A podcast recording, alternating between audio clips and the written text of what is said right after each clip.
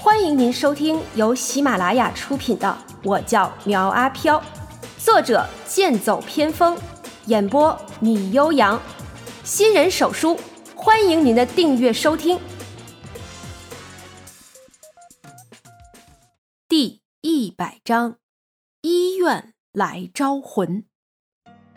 滨海市第一医院的一间特殊病房内，气氛很是压抑。主治医生在对毛小芳检查过后道：“实在很抱歉，你们的朋友外伤愈合的很好，但是他可能是受到某种刺激，就算是醒了之后，也会成为植物人。”什么？植物人？有没有搞错？他他才二十二岁啊！刘静的声音几乎突破了天际，李丽将他拉到一边。对医生说道：“医生，你是不是担心我们付不起钱啊？你放心，只要能将他治好，花多少钱我们都无所谓的。”“不不不，我不是这个意思。病人的情况实在特殊，按说已经昏迷了几天了，他应该已经醒过来才对。可是现在都没有苏醒的迹象，这就说明他的脑神经还处于休眠状态。”所以我们也不清楚是什么状况。刘静怒道：“搞不清楚你当什么医生啊？现在人就在这儿躺着，他正值青春的年纪，你说让他当植物人？”医生闻言脸色微变，道：“我的能力有限，请你们另请高明吧。”说着头也不回的推门离开。哎，你什么态度？你！刘静还要说话，李丽连忙将他拦住，道：“你做什么呀？你看你都把大夫气跑了。哼，现在的医生个个是庸医，仪器查得出来的就能治，仪器检查不出来的就说不清楚什么情况。有那么多钱去买仪器，还不如多培养几个医生来的重要。”刘静发泄了几句，看着坐在一边的关云娟道。娟姐，你说话呀！你怎么不说话？都是因为你要查那个邪祟的案子，现在才搞成这个样子。这一切都怪你！李丽一把将他拉开，道：“小静，你今天吃错药了，怎么对娟姐这么说话？”关云娟冷漠的道：“小丽，别拦着他，让他说。别看他跟小芳天天吵架。”和他俩的关系一直很好。我们的关系好不好是一回事，他和你的关系你自己清楚。小芳整天往外跑，不住宿舍，但是他最听你的话。你让他网通，他不会往西，有什么事一个电话也就回来了。可是你看看他的样子，植物人，你怎么跟四婆交代呀？刘静说着说着。眼泪流了下来，关云娟攥着衣服的手紧了紧，道：“说完了吗？没有的话就再说两句，不然我就要出去了。”刘静有些崩溃的道：“都这个时候了，你还要去哪里呀？啊，又要去找苗阿飘是吧？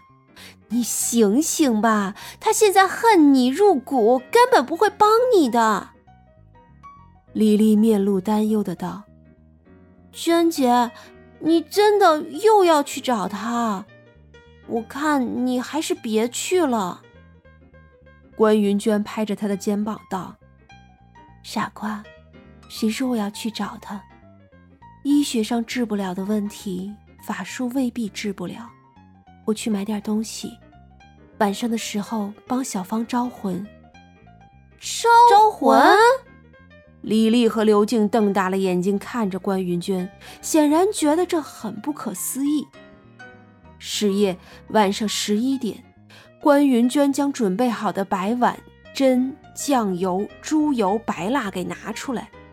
刘静看着东西，疑惑着道：“娟姐，你这方法灵不灵啊？在你第一次见到苗阿飘的时候，不是也很吃惊吗？”关云娟一边说着，一边在白碗里倒上白水，酱油和猪血。等后者漂浮在上面，所有参与招魂的人刺手放血。由关云娟开始，每人滴三滴入碗，后由关云娟带头喝一口碗里的血水。刘静和李丽强忍着不适喝了一口，差点没有吐出来。李丽看着关云娟将白蜡点上，低声的问：“娟姐，真的能行吗？”少说话。准备开始了，关云娟面东而坐，三人呈三角形坐下。我数一二三就开始，大家把手牵起来，切记此拉手之刻为阴刻，语为还阳一阴，直到招魂结束之前都不可以把手放开。刘景和李丽齐声道：“明白。”关云娟看着他们道：“那好，一。”二，三，开始。三人互相拉着手，一个环形圈便围了起来。昏暗的烛光照亮了漆黑的病房，随着火苗的晃动，三人口中不断呼唤着毛小芳的名字。这一刻，病房内静的都能听到自己的心跳声。忽然，烛火一阵晃动。病房内的温度骤降，仿佛感受到末日寒冬般的冰冷。刘静惊呼了一声：“啊！你们快看碗里的血！”众人瞪大了眼睛。本来碗里的血渐渐稀薄，可此时却是变成了一碗浓郁的血水，并且还有血水在不断的往外冒。小心！关云娟一把将两人推到一边，而她则被白万中迸发的力量震飞到一边的墙上，落地后哇的一声吐了一口鲜血。云娟，你终于肯来找我了。一个熟悉的声音响起，关云娟震惊地看着眼前一身红色连衣裙的少女，道：“小玲，怎么会是你？”话分两头。苗阿飘和刘文娜被带入了一处秘密基地，这里到处都是道符和阵法，想要逃离真是难上加难。一个黑袍人将他带到一间贴满了符纸的牢房面前，然后一张道符贴在他的胸口，顿时胸口上多了一串数字。从现在开始，九五二六是你的终身代号。如果你能从一级出魂晋升到二级厉鬼，那么你的福利也将会变得更好。好好努力，知道吗？知道。苗阿飘淡淡的回应了一句：“知道还不进去，傻瓜！”黑袍人说着，将他一把推进了房间里。